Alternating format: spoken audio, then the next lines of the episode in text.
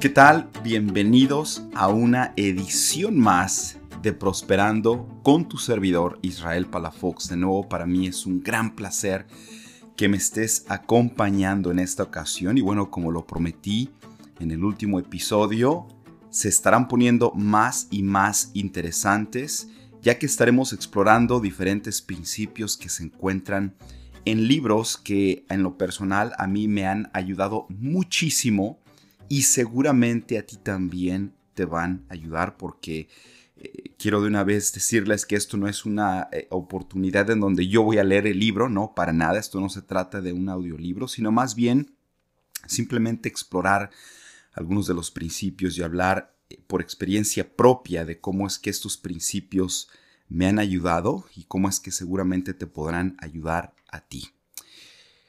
Para comenzar en esta ocasión quiero hacerte estas preguntas. ¿Has conocido a alguien que tiene esta increíble seguridad en sí mismo o en sí misma?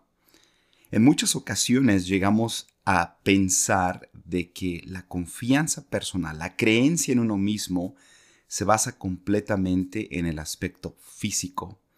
Y de hecho, algo que seguramente tú ya puedes identificar, no tiene nada que ver el aspecto físico con la manera en la cual nosotros nos sentimos o pensamos sobre nosotros mismos. Y miren, esto es precisamente uno de los principios que explora el libro que quiero recomendarles en esta ocasión. Este primer libro, ¿verdad? Creo que es eh, un libro que a mí me ayudó muchísimo, es algún libro que me recomendaron ya hace años y que no solamente he leído una vez, sino lo, lo he leído ya por varias ocasiones y cada vez que leo este libro siempre encuentro algo.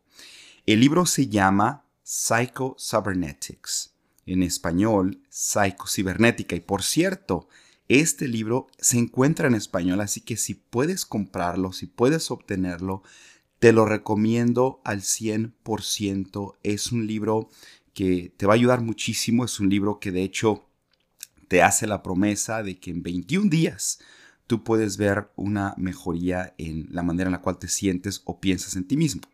Lógicamente, quiero asegurarme de que tampoco pienses que ya esto va a cambiar tu vida o va a arreglar tu vida completamente, no, pero esto puede ser un gran inicio para descubrir algo que posiblemente puede ayudarte muchísimo. Interesante que este libro fue escrito en 1960.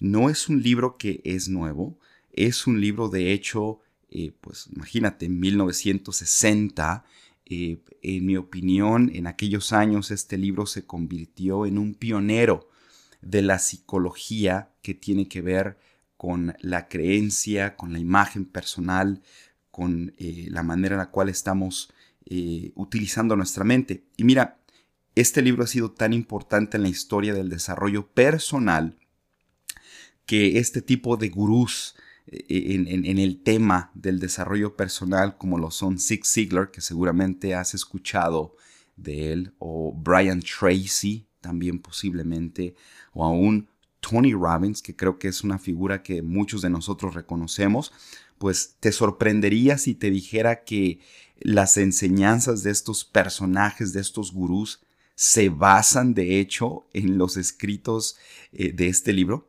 Psycho-Cybernetics y conforme lo estemos explorando te vas a dar cuenta a qué me refiero, cómo es que muchas de estas cosas se encuentran escritas aquí.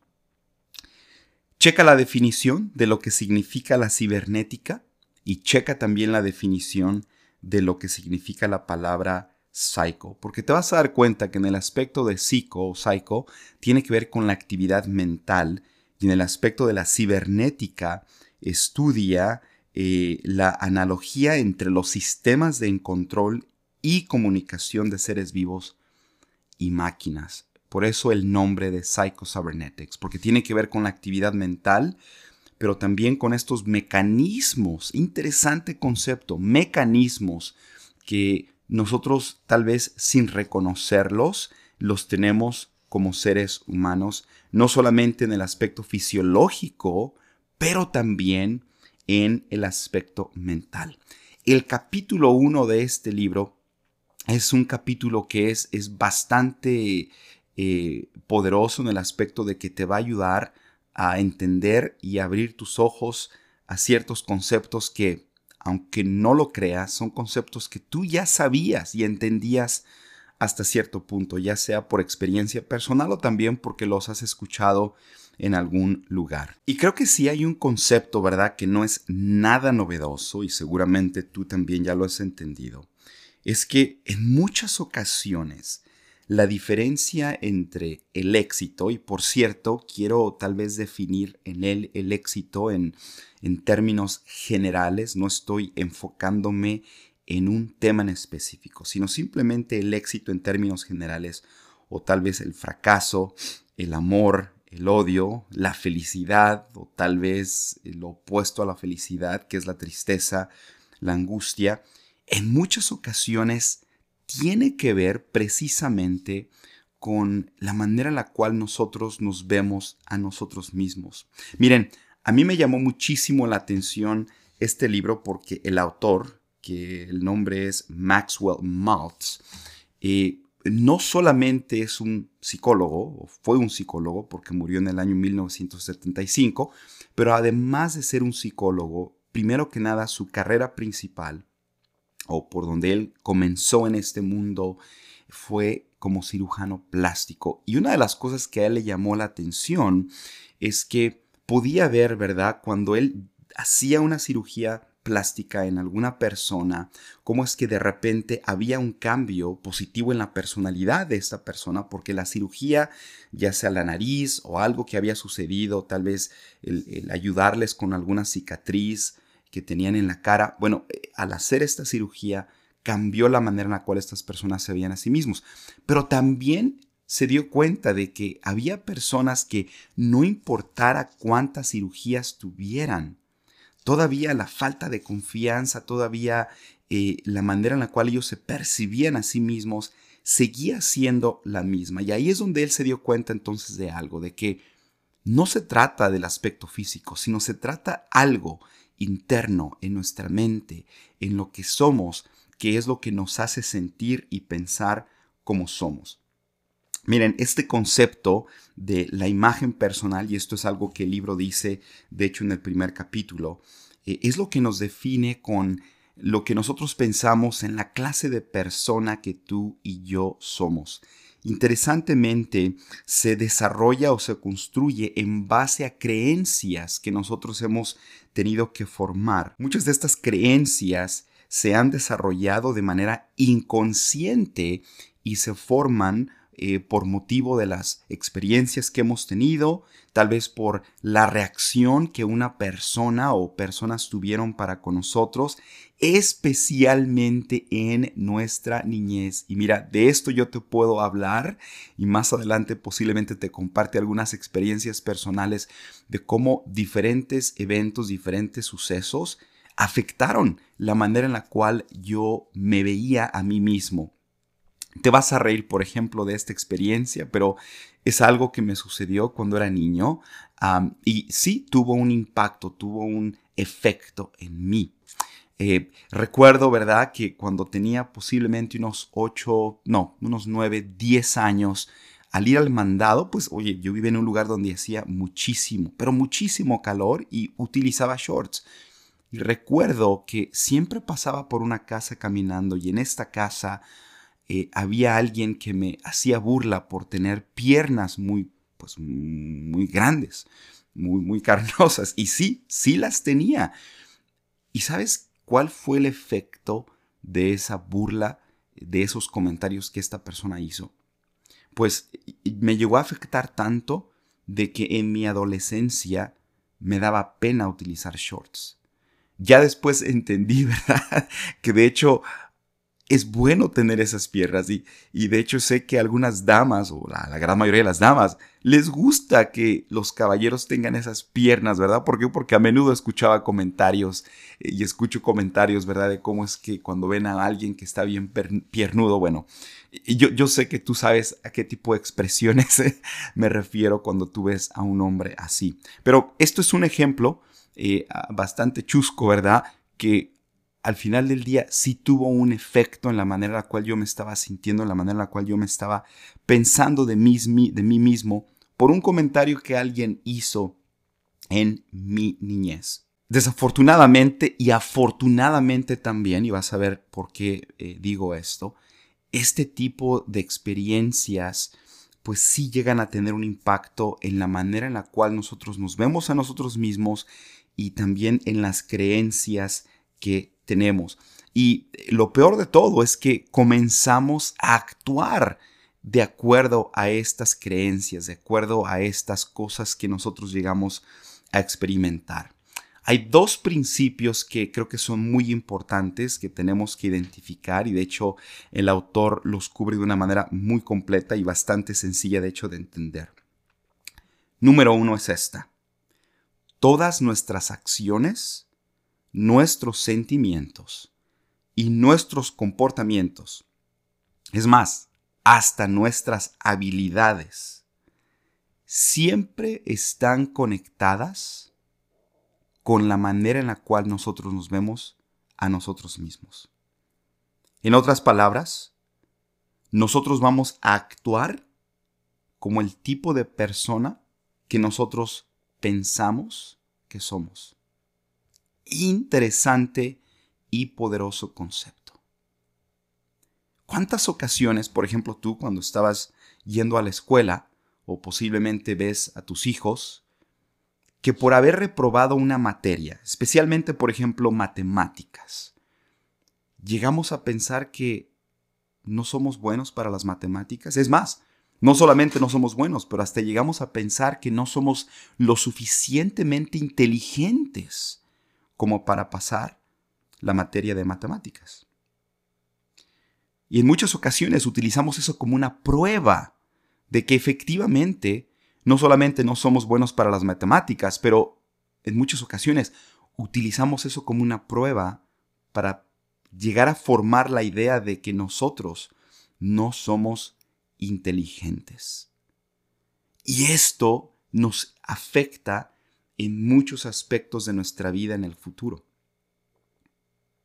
Posiblemente cuando eras niño o eras niña, te pidieron que presentaras algo ante el grupo y tal vez por falta de experiencia o preparación te dio mucho miedo, hiciste un mal trabajo y estás utilizando esa experiencia como una de las razones para justificar de que efectivamente tú no eres un buen presentador o de que tú no eres alguien que puede hablar en público o no solamente eso, de que tú eres alguien que simplemente no sabe relacionarse con la gente.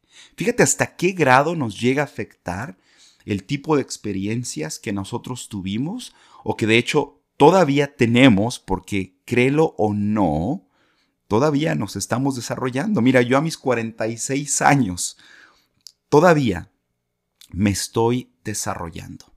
Y las experiencias que llego y que sigo teniendo, sin darme cuenta, me siguen impactando.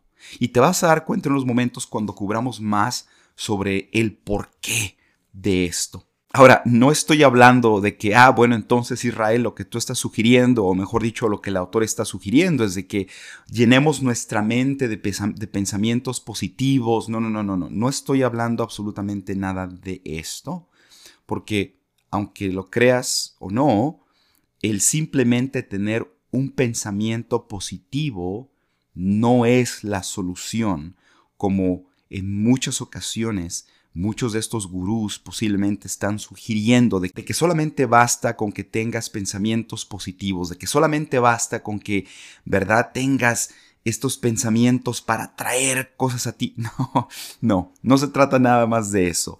Va, va un poco más allá de eso. Y mira, aparte de Maxwell Maltz, de hecho, uno de los pioneros en cuanto a este tipo de teorías es Prescott Lackey, que de hecho es, uno de los pioneros en, la llamada psicología que tiene que ver con la imagen personal, lo que uno piensa de uno mismo. Y sí, él llegó a desarrollar y a llevar varios estudios, a cabo varios estudios en los cuales él podía ver cómo es que un estudiante, un individuo, podía cambiar completamente su desempeño al enfocarse precisamente en esta opinión personal o en la manera en la cual él o ella se ve a sí mismo. Y, por eso te decía hace unos momentos, ¿verdad? De que esto tiene que ver eh, con mucho más allá que con el simple hecho de tener pensamientos positivos.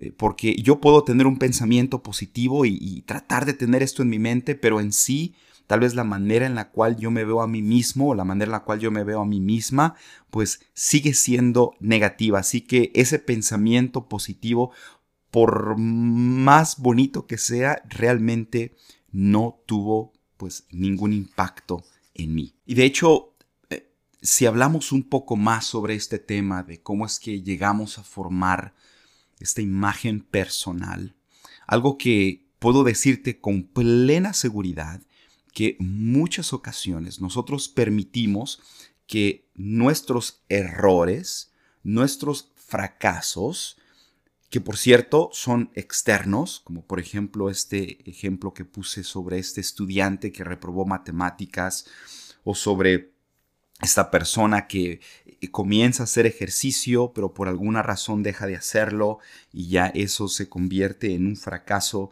para él o para ella o posiblemente a ti si tú te dedicas posiblemente a vender o a hablar con personas sobre algún producto y servicio pues de igual manera, si alguien te dice que no, eso también puede llegar a afectarte si no lo estás viendo de la manera correcta. O posiblemente tuviste un negocio hace algunos años y por situaciones ajenas a ti, este negocio tuvo que ser cerrado, pero eso ya lo consideras tú como un fracaso. De hecho, eso es una experiencia que yo tuve hace 15 años, eh, en la cual también me llegué a sentir así, pero de nuevo, este libro me ayudó muchísimo. O también posiblemente, ¿no? Por alguna razón nos hemos descuidado físicamente y hemos tal vez ganado eh, pues un poquito más del peso que nos gusta tener y lamentablemente llegamos a identificarnos con esto y llegamos a asumir que somos un fracaso, que no somos buenos o buenas para esto. ¿Por qué? Por ese error, por ese fracaso que tuvimos. Y si hay algo que quiero que tú te lleves en esta ocasión es de que nunca permitas que un fracaso, que un rechazo te defina como persona. Eso es uno de los errores más comunes que tú y yo podemos llegar a cometer. El que permitamos que un error, que un fracaso eh, nos defina, cuando en la realidad no es así. Esto que sucedió no tiene posiblemente nada que ver contigo. Y si tuvo que ver contigo, bueno, también tuvo que ver con algo externo y no puedes permitir que esto te afecte. este capítulo, el capítulo 1 de este libro termina con algo que es muy poderoso y quiero explicarlo de la mejor manera y la manera más sencilla para que puedan entenderlos. Últimamente, bueno, y también hablando de, de los años en que este libro fue escrito, 1960, se empezó a hablar en el grupo científico de cómo es que tenemos nuestra, nuestra mente, lo que podemos llegar a conocer como el consciente, pero también tenemos lo que se le conoce como el subconsciente. Y en muchas ocasiones llegamos a pensar de que el subconsciente pues es simplemente, ¿verdad? Una caja en la cual nosotros estamos guardando memorias. Hasta cierto punto esa declaración es correcta, pero Mira, en toda la lectura que he tenido, en todos los eh, momentos que he tenido la oportunidad de aprender sobre este tema, hay una razón específica por la cual hemos sido creados así. Y de hecho el autor explica esto de una manera sencilla al decir de que todos nosotros tenemos un mecanismo, este mecanismo de, de, sobrevivencia o como él también lo conoce, el mecanismo del éxito o el mecanismo de la creatividad, y como todo mecanismo es automatizado. Mira, hay cosas que tú haces que tú no tienes que pensar que tienes que hacer, como por ejemplo, ¿piensas que tú tienes que respirar? No. ¿Piensas tú que tienes que abrir y cerrar tus ojos? No.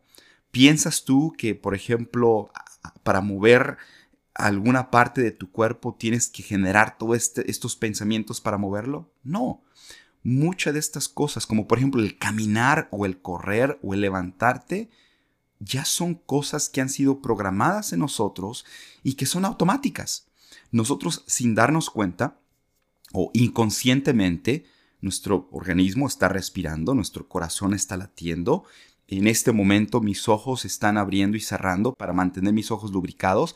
Entonces hay muchas cosas que nuestro mismo sistema o nuestro propio organismo ha mecanizado precisamente para ya no gastar tiempo en eso, porque son decisiones que son fáciles de tomar, eh, mi inconsciente lo reconoce como tal, mi mente también lo reconoce como tal, entonces ya no tengo que pasar tiempo en esto.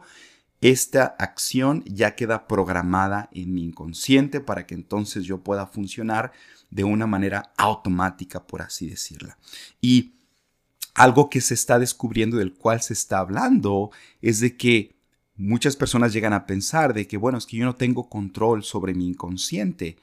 Y la realidad es que sí tienes control sobre tu inconsciente. Por esa razón tienes tú el, lo consciente, nuestra mente. Velo de esta manera.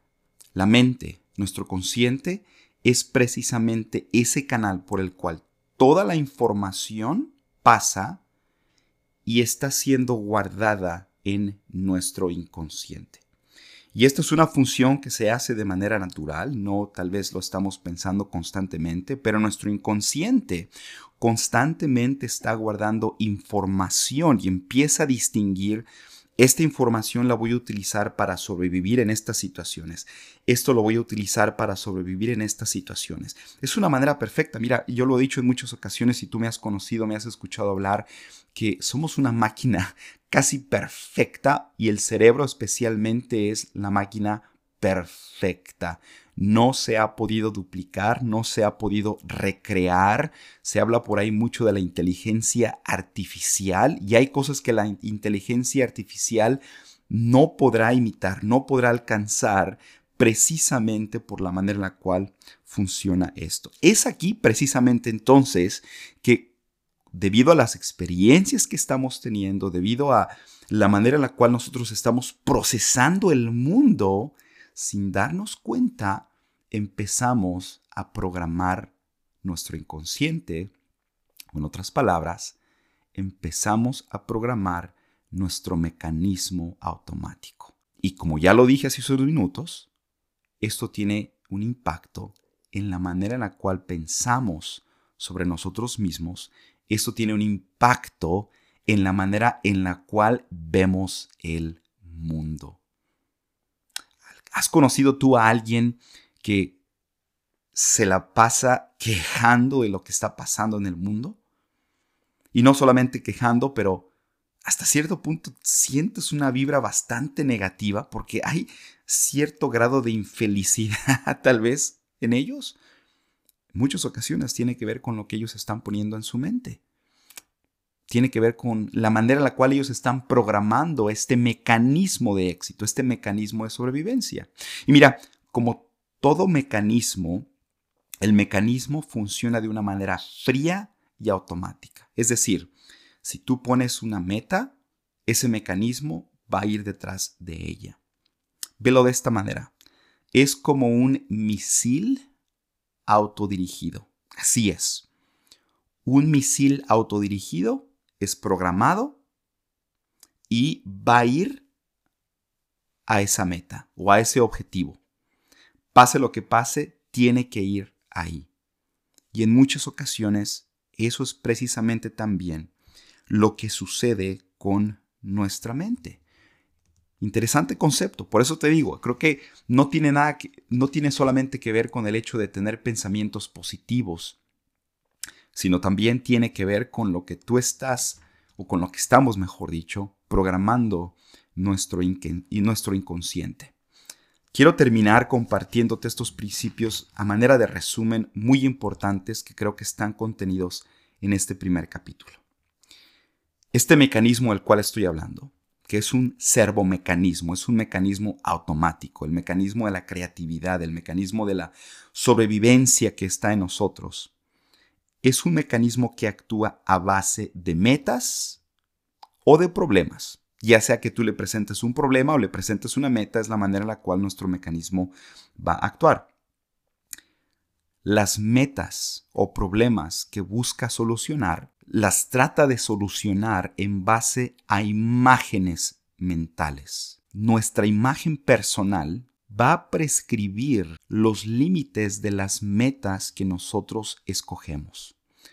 Y no solamente las metas que nosotros escogemos, sino también los problemas que nosotros escogemos resolver. Importante concepto, ya sea que escojamos esto de manera consciente o también de manera inconsciente. Como todo mecanismo, nuestro mecanismo creativo funciona de acuerdo a la, a la información que nosotros estamos poniendo en ella. En otras palabras, nosotros estamos programando nuestro inconsciente con la información que nuestro consciente, nuestra mente, perdón, nuestra mente está siendo expuesta. Y esto puede ser cosas que vemos, cosas que escuchamos y hasta cierto punto las cosas que también llegamos a pensar. Ojo, que también llegamos a pensar, porque estos pensamientos que llegamos a tener lo estamos haciendo a nivel consciente. Y sin darnos cuenta, estamos entonces programando esto a nivel consciente. Y mira, si te das cuenta, estoy hablando entonces de este mecanismo, eh, el, mecanismo eh, automático que hasta cierto punto es lo que se le puede llegar a conocer como el inconsciente. Y si te das cuenta, simplemente para aterrizar un poco más estos conceptos, cuando éramos niños se nos enseñó que si tocábamos el fuego, nos íbamos a quemar. Y esta información, ¿verdad? Lógicamente quedó muy bien guardada en nuestro inconsciente. De tal manera sabemos que cuando hay fuego no debemos acercarnos. Claro, empezamos a sentir este calor del fuego, pero sabemos que si yo toco el fuego me voy a quemar. Y, esto, eh, por cierto, qué bueno que lo hicimos, ¿verdad? Porque entonces sí nos estaríamos lastimando, pero si te das cuenta, esto es lo que nos ha permitido sobrevivir. O también, por ejemplo, se nos enseñó a no meter el dedo al contacto de la electricidad. ¿Por qué? Porque nos vamos a lastimar. Y de nuevo, este mecanismo ha guardado la información de manera automática para que entonces cuando se me presente una situación como la que estoy hablando, de manera automática, yo ya sé qué hacer. Yo ya no tengo que pensar.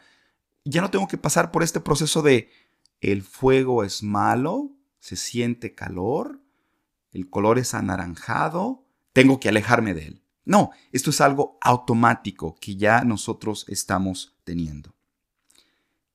La pregunta clave entonces es, ¿cómo puedo programar? ¿Cómo puedo programar mi servomecanismo. En otras palabras, ¿cómo puedo hacer que mi inconsciente tenga el tipo de información que yo necesito que me va a ayudar a expandir el límite de mis metas, que me va a ayudar a expandir el límite de lo que yo quiero y puedo lograr en la vida, pero no solamente eso, me va a ayudar también en cómo me veo a mí mismo, en cómo me veo a mí misma. Así que si hay algo con lo que yo quiero que te quedes es esto. Como te lo dije, nunca permitas que los errores que has cometido dicten quién eres.